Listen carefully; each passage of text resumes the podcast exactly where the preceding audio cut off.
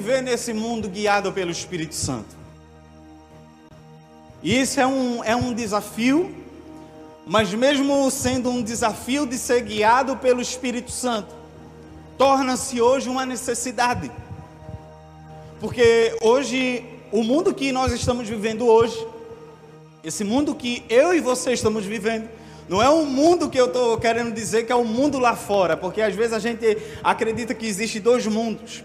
O mundo que a gente vive como cristão e o mundo que as pessoas convivem aí fora. Nós vivemos no mesmo mundo.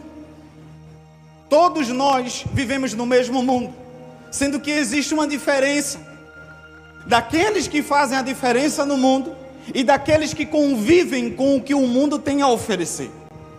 Então hoje nós temos essa necessidade porque o mundo, ele tem exigido de nós viver uma vida cheia do Espírito Santo. Porque se eu e você não viver uma vida cheia do Espírito Santo, nós acabamos vivendo uma vida onde nós somos atraídos por qualquer proposta que o mundo tem a nos oferecer. E viver uma vida no Espírito Santo é viver cheio dele. É estar sempre cheio dele, é atrair um avivamento pessoal nas nossas vidas, é viver literalmente conduzido pelo Espírito Santo diante de tudo e de todas as coisas. E aí a gente hoje a gente tem percebido que esse mundo ele tem vivido uma espécie de um desespero. É um desespero aonde tudo tem que ser modificado, tudo tem que ser moldado. E a gente precisa, principalmente como cristãos, ser muito atencioso a isso, porque hoje as coisas de hoje, que têm acontecido no tempo de hoje, não são mais as coisas que acontecem há 10 anos atrás. Vocês concordam comigo? Sendo que a gente precisa entender uma coisa: nós, como cristãos, nós podemos se modernizar sim, mas mundanizar nunca. E a gente precisa né? Aonde no meio de todo esse cenário, a gente precisa se destacar. Eu e você, nós somos a resposta que esse mundo precisa. Amém? Avisa para esse irmão aí, você, diga para ele com toda a né, autoridade, você, vá, eu não estou escutando, você é a resposta que este mundo precisa. Amém? Se o profeta que está do teu lado falou, recebe aí flui nela. Amém? Então, queridos, a gente precisa desenvolver uma vida onde quando a gente chegar próximo de alguém, esse alguém ele sinta um transbordado em mim de você. Ele sinta que chegou a diferença. Ele sinta que tem alguém diferente do meu lado. Tem alguém em comum do meu lado. Tem alguém que está fazendo a diferença na minha vida.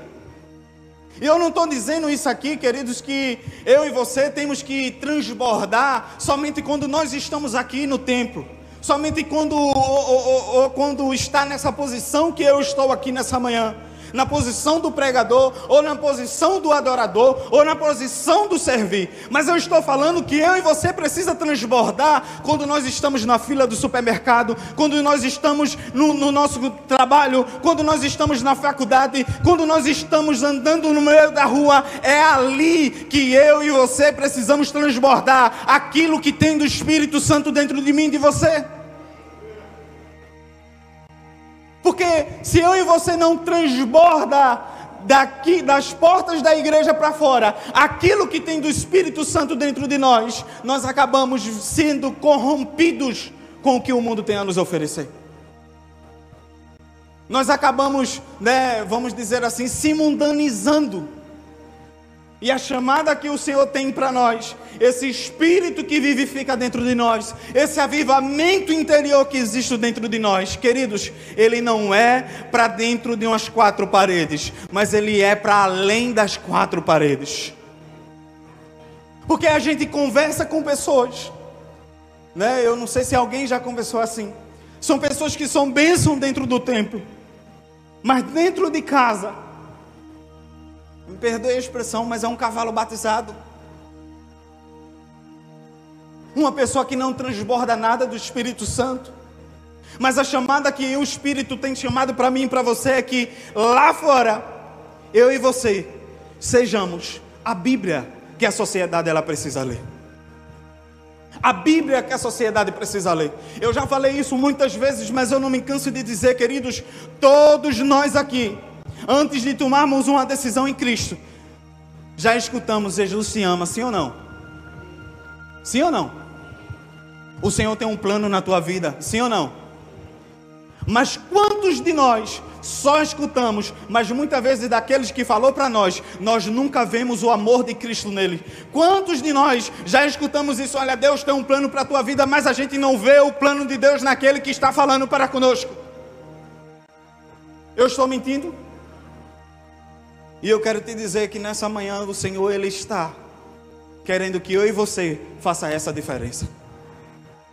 Porque se eu e você não fizer essa diferença, não sermos guiados pelo Espírito Santo, nós estamos cooperando para que a Bíblia e para que a palavra do Senhor Jesus torne-se não uma palavra de transformação, mas torne-se uma palavra da carochinha. Um conto que qualquer um conta, um conto que qualquer um fala então, hoje a gente precisa entender que uma igreja saudável, queridos, é uma igreja que ela funciona na unção liberada no individual de cada um. Amém? Uma igreja saudável, ela funciona na unção liberada de maneira individual na minha e na tua vida. Porém, que atua no coletivo. Se eu tenho unção e desejo apenas funcionar no meu individual, eu acho que isso aí não é unção. Porque a unção que o Senhor libera sobre a mim e sobre a tua vida é uma unção para que eu e você utilize no coletivo. Não é uma unção que fica somente aqui, não é uma unção que você só precisa liberar quando você está de posse de um microfone mas é uma unção que você vai atuar no coletivo, aonde você estiver, junto com seus irmãos ou não, junto ou sozinho, você vai estar fluindo naquilo que tem dentro de você. Amém? Então, queridos, a gente precisa hoje desenvolver uma vida aonde as pessoas sintam em mim, em você, a diferença que elas precisam para ser transformadas a mudança que elas precisam ser transformada. Uma igreja, queridos, ela revela sua alegria quando se junta. Mas essa ela só revela o seu poder quando ela se espalha. Quando a gente se junta, é uma alegria sim ou não? Mas o poder que essa igreja tem, ele só sai, ele só flui, ele só é evidente quando a gente se espalha. E se eu e você não consegue espalhar esse poder, me perdoe, mas nós estamos falhando naquilo para que Cristo nos chamou. E hoje, se você deseja, né, muitas pessoas desejam muitas bênçãos, muitas pessoas só querem o, o, o glamour da bênção. Eu costumo dizer, né, que muitas pessoas falam, muitas pessoas até não tenham nada contra, é muito profético o entendimento. Eu queria também ter, se alguém quiser me abençoar, né, um quadro. Quem já viu um quadro lindo de Daniel na cova dos leões? Hã? Alguns de vocês já viram? Né? Os leões lá e Daniel no meio, os leões sem tocar nele. É lindo, é ou não é? É o glamour. E muitas vezes a gente só quer isso. A gente quer ser jogado na cova dos leões, mas a gente não quer que os leões toquem em nós. Sendo que a gente esquece que não foi simplesmente pegar Daniel e jogar ele na cova dos leões. A gente esquece da vida que Daniel teve antes da cova dos leões. A gente esquece de tudo que ele passou antes de ser jogado na cova dos leões, de tudo que ele buscou, de todo o sacrifício que ele teve, de todo o propósito no Senhor que ele desenvolveu. Mas a gente quer que quando a gente seja jogado, os leões não toquem em nós. Aí eu pergunto: como foi a sinfonia da tua vida antes da cova dos leões? E aí a gente fica, né, fica bravo com Deus, às vezes a gente fica se achando indigno, né, de algumas coisas, acha que Deus não está cuidando de nós. E aí é onde a gente precisa entender que se eu e você desejam uma vida pessoal transformada, se eu e você desejamos agradar a Deus com aquilo que nós temos convicção, se eu e você deseja ser de fato aquele instrumento nas mãos de Deus, né, ser um instrumento do poder de Deus, se a gente deseja ter as nossas orações respondidas, e isso não quer dizer que sempre as respostas vão ser favoráveis, a gente precisa buscar ser cheio do Espírito Santo. Porque se a gente não for conduzido por Ele, a gente nunca vai, queridos. E hoje, essa, essa, esse mundo da modernização, nós estamos deixando de lado o Espírito Santo, que é aquele que não tem protocolo, ou não precisa de um celular, ou não precisa de você acessar nenhum aplicativo para consultar a Ele, basta apenas você dialogar com Ele e Ele vai lhe responder. A gente tem modernizado porque a gente tem buscado os nossos anseios, principalmente no YouTube, vai no Instagram. Eu quero escutar a palavra do pregador tal hoje, porque eu creio que ele tem uma resposta para a minha vida. Eu creio que ele tem uma resposta. Eu quero dizer, às vezes até tem, mas uma vida dessa, a vida que o Senhor quer, não é que você dependa do fulano, do beltrano, do ciclano, porque isso é saudável. Nós precisamos de alguém para direcionar as nossas vidas, alguém segundo o coração de Deus. Mas nós também podemos acionar diretamente a Ele. Nós podemos buscar diretamente a Ele. Nós podemos desejar diretamente a Ele. E aí, a gente, quando desenvolve uma vida de relacionamento com Ele, nós vamos acabar gerando resultados em nossas vidas. E o primeiro resultado que a gente acaba gerando nas nossas vidas é, é uma vida de, de maturidade para discernir as coisas. Maturidade para discernir. Porque a gente acha que Deus ele sempre vai nos conduzir somente com as coisas boas, mas eu quero te dizer, às vezes as coisas ruins é onde Deus ele está querendo lhe levar para um nível de maturidade. Eu né, falo sempre comigo, a cartilha de Deus nunca bate com a minha e com a tua cartilha. Nunca bate. E eu queria ler com vocês Efésios 4,14, porque ela diz assim: para que não sejamos como meninas agitados de um lado para o outro e levados ao redor por todo o ventre de doutrina, pela artimanha dos homens, pela astúcia com que induzem ao erro. Ou seja, quando a gente desenvolve uma vida de relacionamento com o Espírito Santo, a gente acaba obtendo maturidade e toda pessoa madura é uma pessoa que não se comporta como um menino, amém? É uma pessoa que não é conduzida de um lado para o outro, é uma pessoa que não se permite ser conduzida pelo vento, mas é uma pessoa que em todas as circunstâncias a maturidade se destaca é aquela pessoa que prefere parar, é aquela pessoa que prefere escutar, é aquela pessoa que prefere se acalmar. O momento é quente, o momento é de calor, exige uma resposta de imediata, mas o maduro é aquele. Eu só vou responder quando eu tiver a paz do espírito para dar uma resposta. Essa é a vida do maduro. Porque o desejo do pai, queridos, é gerar filhos maduros e preparados através de um relacionamento com ele. Porque a gente quando se relaciona com alguém, né, que é mais experiente conosco e esse relacionamento torna-se, né, diário, principalmente um exemplo prático, quando a gente entra numa empresa para trabalhar. A gente precisa de alguém para nos A gente precisa de alguém para nos Hã?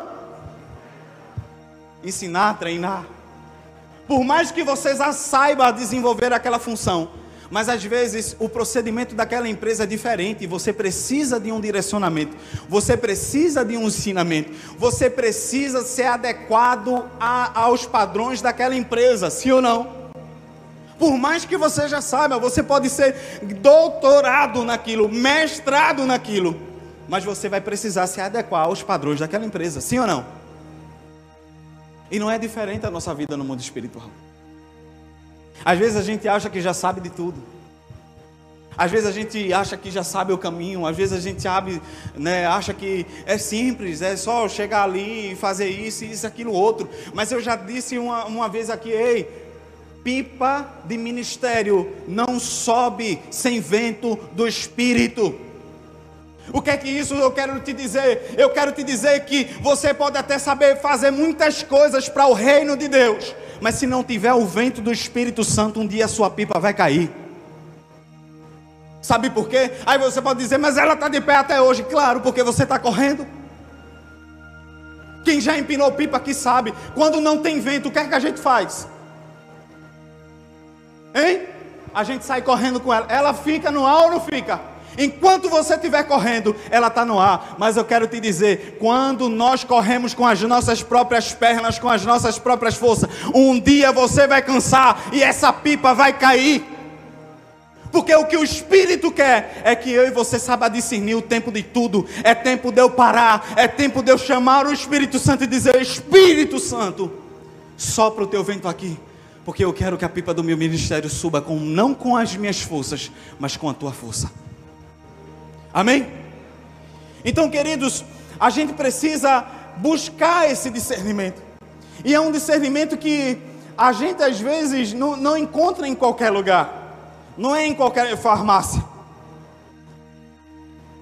Porque não tem como eu e você dizer que temos uma vida né, de, de relacionamento com o Espírito Santo e não se render a Ele.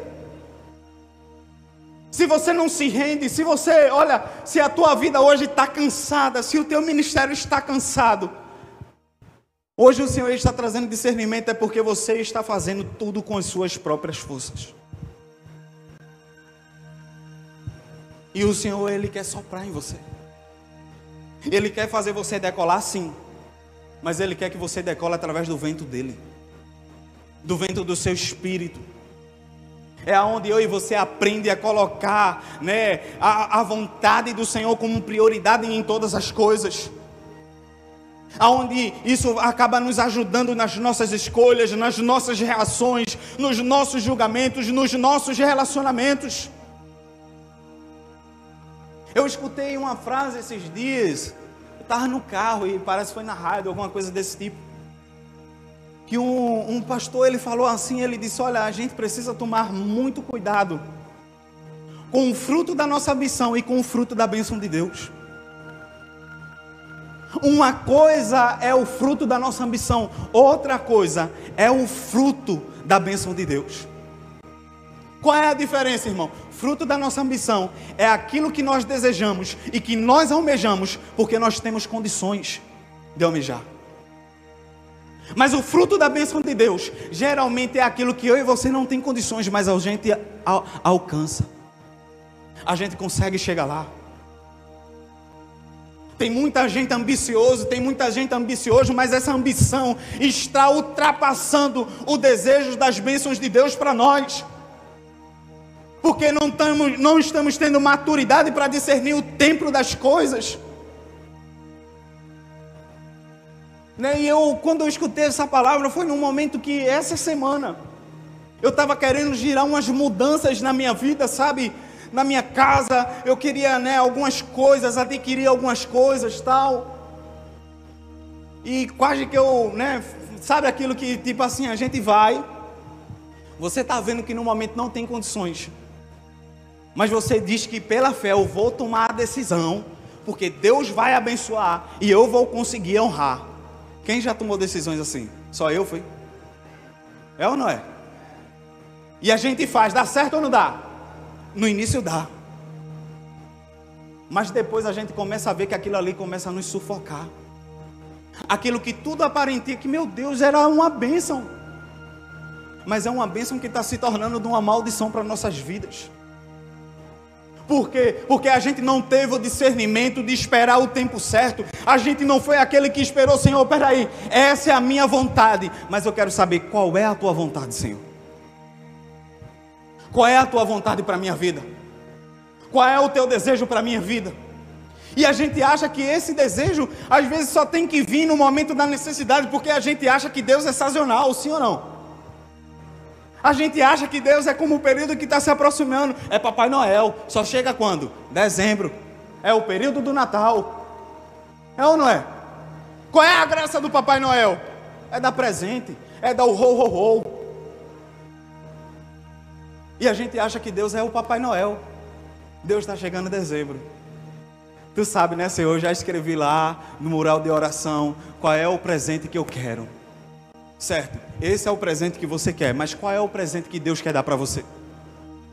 E muitas vezes o presente que Deus quer dar para nós é um nível de maturidade de a gente discernir que é, agora não é o tempo. E eu vou orar mais, Senhor. E eu sei que no tempo certo o Senhor vai liberar isso em minha direção. É difícil, mas essa é a realidade, queridos, que nós precisamos. Hoje, tudo que eu e você precisa, não precisa, é das opiniões da pessoa, das pessoas, mas tudo que eu e você precisamos é da direção do Espírito Santo. Porque a gente tem uma leva, né, uma facilidade de ser conduzido pelas opiniões das pessoas. Mas isso é tudo que eu e você não precisa. Porque tudo que eu e você precisa é da direção que o Espírito Santo tem para mim e para você. E o segundo benefício que a gente acaba gerando para ter uma vida no Espírito é um crescimento em amor para a gente servir. E eu queria ler com vocês Efésios 15, 16, que diz assim: Mas seguindo a verdade em amor, cresçamos em tudo naquele que é a cabeça, Cristo de quem todo corpo, bem ajustado, consolidado pelo auxílio de toda junta, segundo a justa cooperação de cada parte, efetua o seu próprio aumento para a edificação de si mesmo em amor. Queridos, quando nós desenvolvemos uma vida no espírito, amor e responsabilidade tornam-se evidentes nas nossas vidas.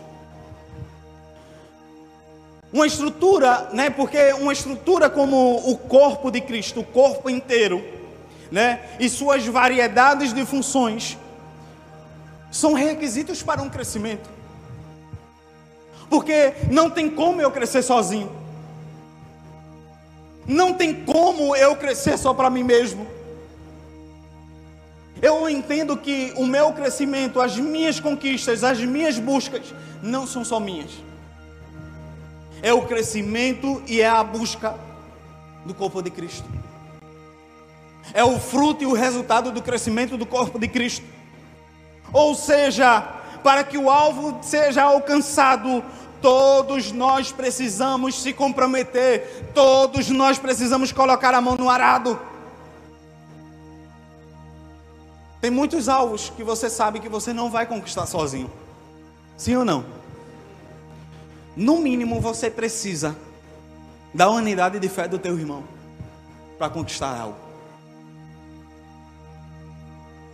E muitas vezes a gente sabe, a gente cai numa, numa cilada de que tem guerras, que aquela guerra é minha, é minha guerra individual, é minha guerra pessoal. Eu quero dizer, irmão, não. Essa guerra é nossa. Porque a partir do momento que você chega e compartilha com alguém, meu irmão, eu preciso da tua oração porque eu estou passando por isso, isso, isso, isso e isso. Você está expressando que você crê numa unidade de fé. Mas a partir do momento que a gente acaba omitindo algumas coisas, a gente né, acaba omitindo também a nossa fé a gente acaba omitindo que a gente não tem fé, que a gente de fato não crê, que é alguém se juntando comigo, orando comigo, que aquilo vai acontecer. Então não tem como eu e você crescer sozinho.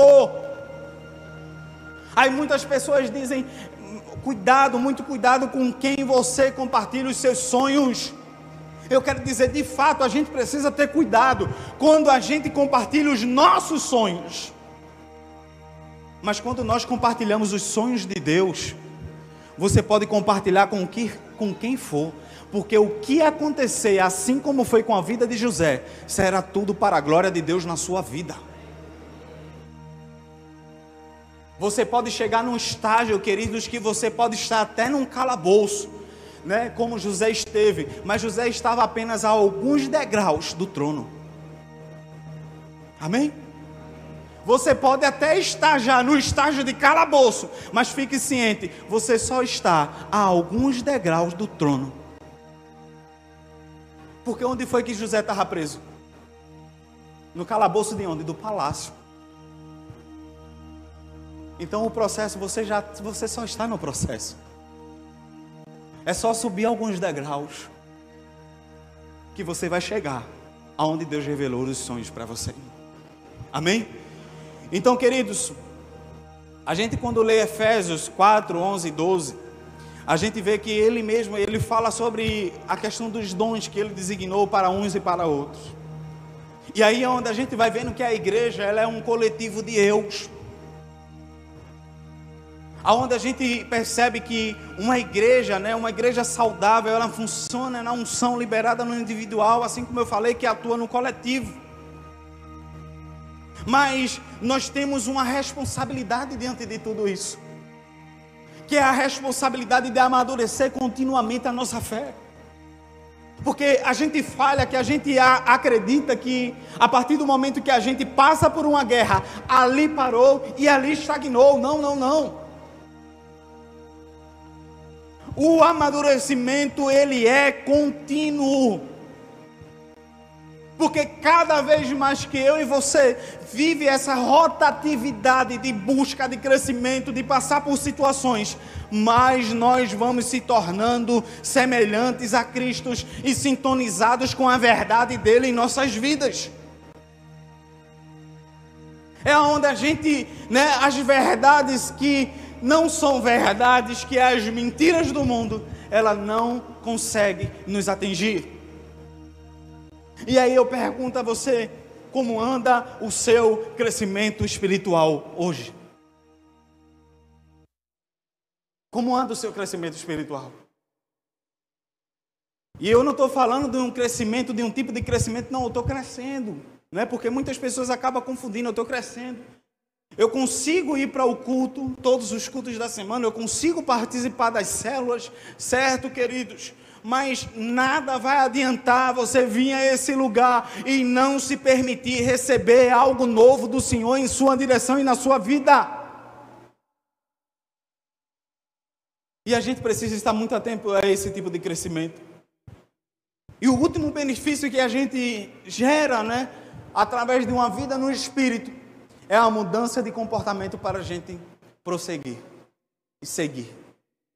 E aí eu queria ler com vocês Efésios esse aí a gente não leu, vamos ler agora, 4, 17 até o 24, que diz assim: Isto, portanto, digo, e no Senhor testifico, que não mais andeis como também andam os gentios, na vaidade dos seus próprios pensamentos, obscurecidos de entendimentos, alheios à vida de Deus por causa da ignorância em que vivem, pela dureza do seu coração, os quais tendo se tornado insensíveis, se entregaram à dissolução para, com avidez, cometerem toda sorte de impureza.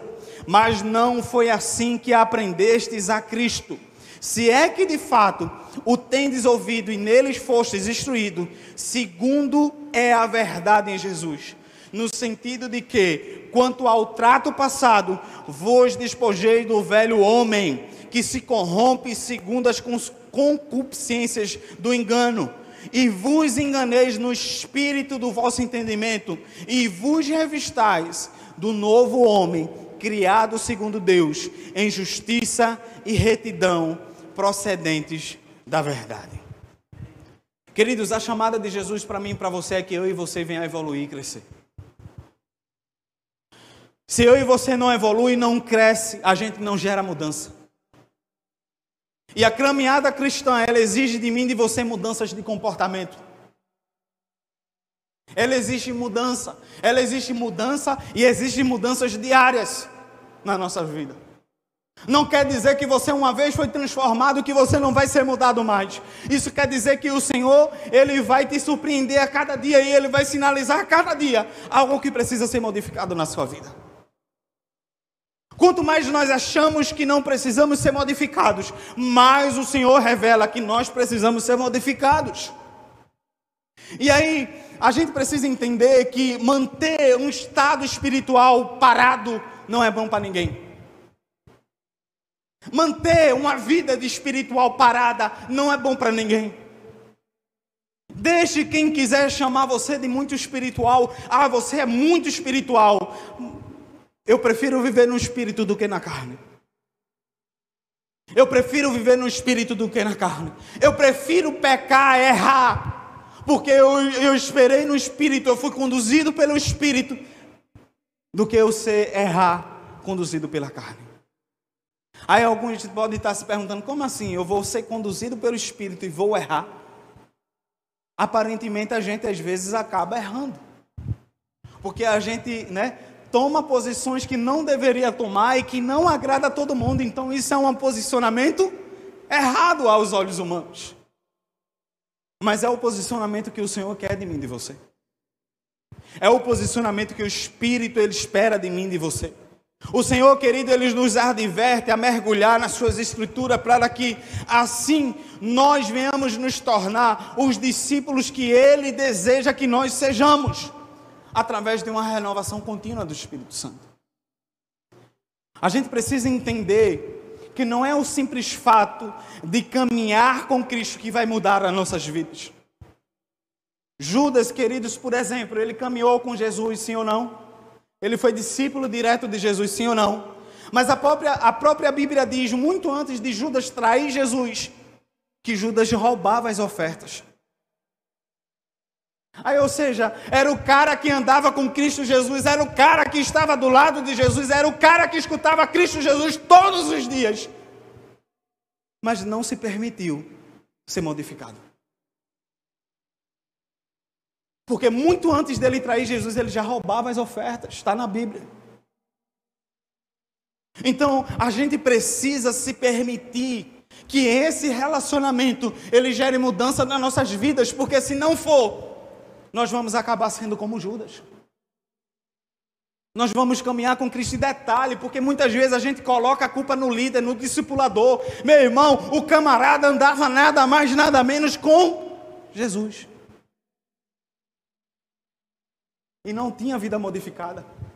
Aí é onde eu pego a brecha para falar, muita gente critica o discípulo do fulano, porque muitas vezes quando alguém está errando, aí diz, é o discípulo de Edson. E o que é que tem? Quem sou eu diante de Jesus? Mudança é uma coisa pessoal. Eu não vou mudar a vida de ninguém. Queridos, assim como o próprio Jesus, ele não conseguiu modificar a vida de Judas, porque ele não se permitiu. Assim também é na minha e na tua vida. Se eu e você não se permitir, nós não vamos sofrer mudanças nas nossas vidas. E o Senhor está nos chamando para uma vida de modificação uma vida de mudança, uma vida de mergulho, uma vida de sacrifício, uma vida de busca, para que quando eu e você, aí sim, quando eu e você ser jogado na cova dos leões, aí a gente vai ter um resultado favorável. E aí a gente precisa entender que seguir Jesus, queridos, ainda continua sendo uma decisão de renúncia. Uma decisão de renúncia diária, onde o nosso alvo deve ser crescer em unidade, mirando sempre a plenitude de Cristo em nós. Porque se não for assim, a gente não gera mudança nas nossas vidas, a gente não é transformado. E o Senhor, nessa manhã, Ele está nos chamando para isso, Ele está nos convocando para que eu e você, como cristãos, venhamos desenvolver uma vida de dependência do Espírito, uma vida conduzida pelo Espírito, uma vida que antes de qualquer decisão, você vai perguntar ao Espírito se é isso ou não. Aí você vai dizer, mas Ele não vai me responder na hora, então é porque você não precisa dar resposta na hora. Porque é isso que o Espírito Santo quer. É isso que o Espírito Santo deseja.